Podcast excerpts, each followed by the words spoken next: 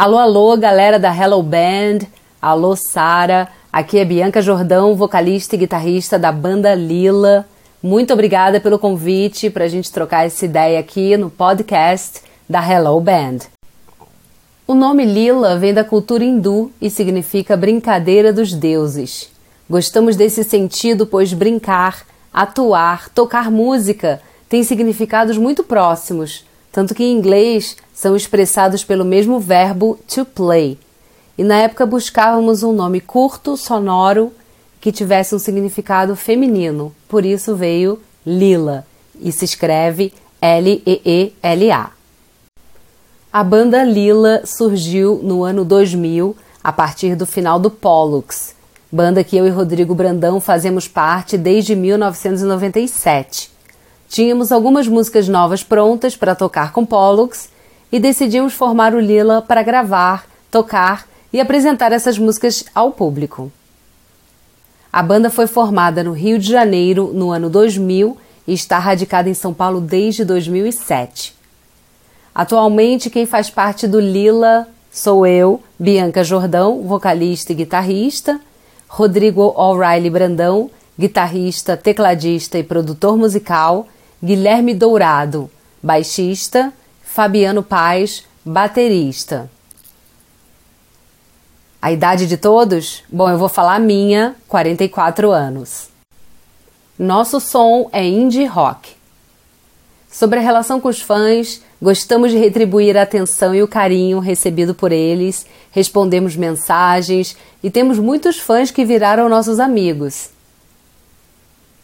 Produzimos um programa ao vivo no YouTube chamado Lila Live, no nosso canal youtube.com/lila oficial que rola toda terça-feira e sempre com um vídeo novo com uma performance ao vivo da banda. Também estamos ativos no Instagram e Facebook, arroba Lila Oficial. Sigam a gente lá, hein? Na adolescência, eu tive aulas de violão e gostava muito de buscar novidades da música em vinis e colecionava cassetes. Aos 16 anos, eu produzi e apresentei um programa de rock na Rádio Tribuna na cidade de Petrópolis, Rio de Janeiro, iniciando assim minha experiência como comunicadora. Depois, cursei faculdade de jornalismo, letras e me formei em propaganda e marketing. Durante o período da faculdade, formei minha primeira banda, Pollux, em 1997, que durou até o ano 2000, quando formei o Lila. A partir do Pollux, comecei a ensaiar, compor músicas, fazer shows e a entender como funciona o universo de shows e apresentações. Fizemos turnês pelo Brasil e em 2000 eu e Rodrigo Brandão, que também era guitarrista do Pollux, resolvemos montar o Lila. Seguimos fazendo shows e em 2004 fomos contratados pelo Rick Bonadio, que produziu nossos dois primeiros álbuns. A música Te Procuro começou a tocar nas rádios e depois virou trilha da novela Malhação em 2005. Fizemos muitas turnês pelo Brasil, abrimos os shows da primeira turnê da Avril Lavigne no país, concorremos ao Grammy Latino como melhor álbum de rock brasileiro e fomos eleitos banda revelação no VMB da MTV.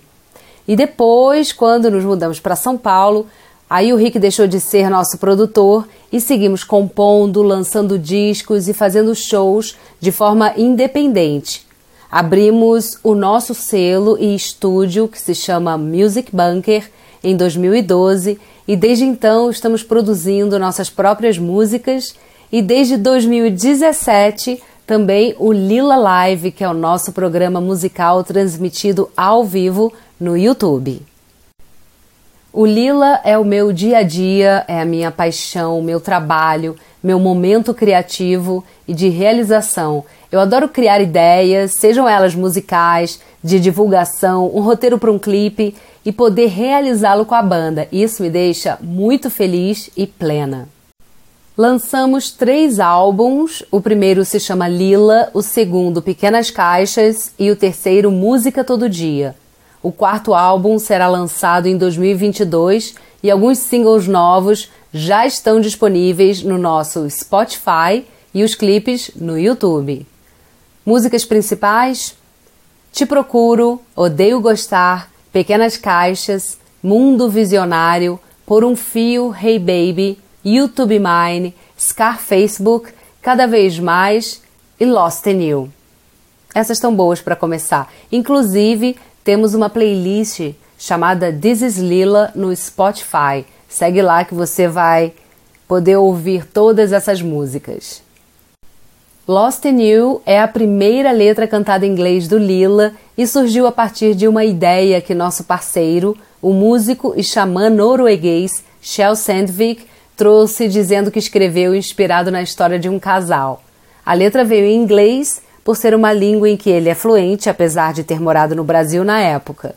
E calhou com o plano que tínhamos de lançar algumas canções em inglês no quarto álbum da banda, e como fãs de rock, é natural escutar canções em inglês.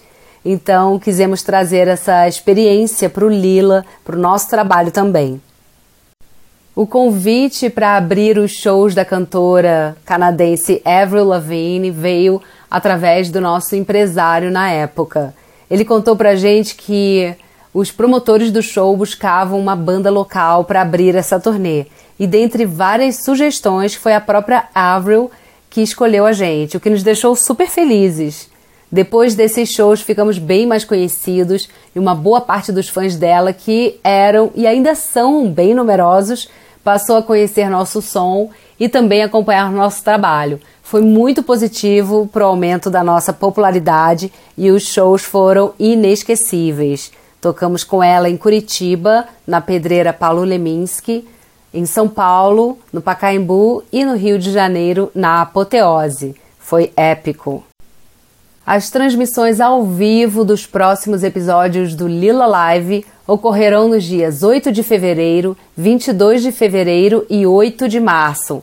Posso adiantar que iremos apresentar três bandas que fazem parte da história do rock: Ramones, Kiss e L7. Teremos participações de convidados, mas aí Convido a todos para nos seguirem nas redes que anunciaremos lá em breve. Vou deixar aqui o suspense no ar. Sobre a pandemia, eu vou te contar uma história. No dia 17 de março de 2020, estávamos no ensaio semanal da banda para a estreia da terceira temporada do Lila Live, que é o nosso programa ao vivo no YouTube, quando fomos surpreendidos pela necessidade de quarentena. E a música de Raul Seixas o dia em que a Terra parou começou a ser lembrada por amigos nas redes sociais. Tínhamos três horas pela frente de ensaio e resolvemos pegar essa música ali na hora, juntos, e criar nossa versão. Fizemos um registro do ensaio e no dia seguinte começou a quarentena. Um tempo depois, voltamos a ouvir a gravação desse ensaio e achamos interessante lançar esse material. Mixamos a música e preparamos o single que foi lançado no dia 29 de maio de 2020, junto com um videoclipe produzido com cada integrante da banda de sua própria casa. E foi uma grande alegria ter a participação da Vivi Seixas, filha do Raul, que gravou as imagens de sua própria casa, incluindo algumas cenas de sua rotina em quarentena. Acho que conseguimos prestar uma bela homenagem a essa canção premonitória desse momento ímpar que ainda estamos vivenciando. E com todo o material em mãos, eu mesma comecei a editar o videoclipe e fazer edições de vídeo é uma habilidade que aflorou ainda mais para mim nessa quarentena. O clipe ficou lindo e está disponível no nosso canal Lila Oficial no YouTube. Vai lá assistir e depois me conta o que, que vocês acharam. Na parte musical me inspiram The Beatles, Blonde, PJ Harvey, pós-punk anos 80, Nirvana, The Breeders, Garbage, B-52s e muitas outras bandas e artistas.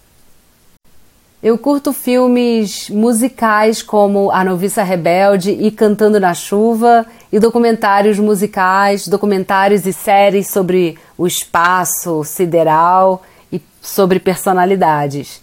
No momento, eu tenho assistido séries com meu filho Theo, de 9 anos, como Cobra Kai, Arcane e os filmes do Homem-Aranha.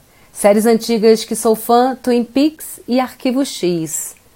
Tô mais atualizada nas séries infantis atualmente, preciso dar um update aqui nas séries. Me indica alguma?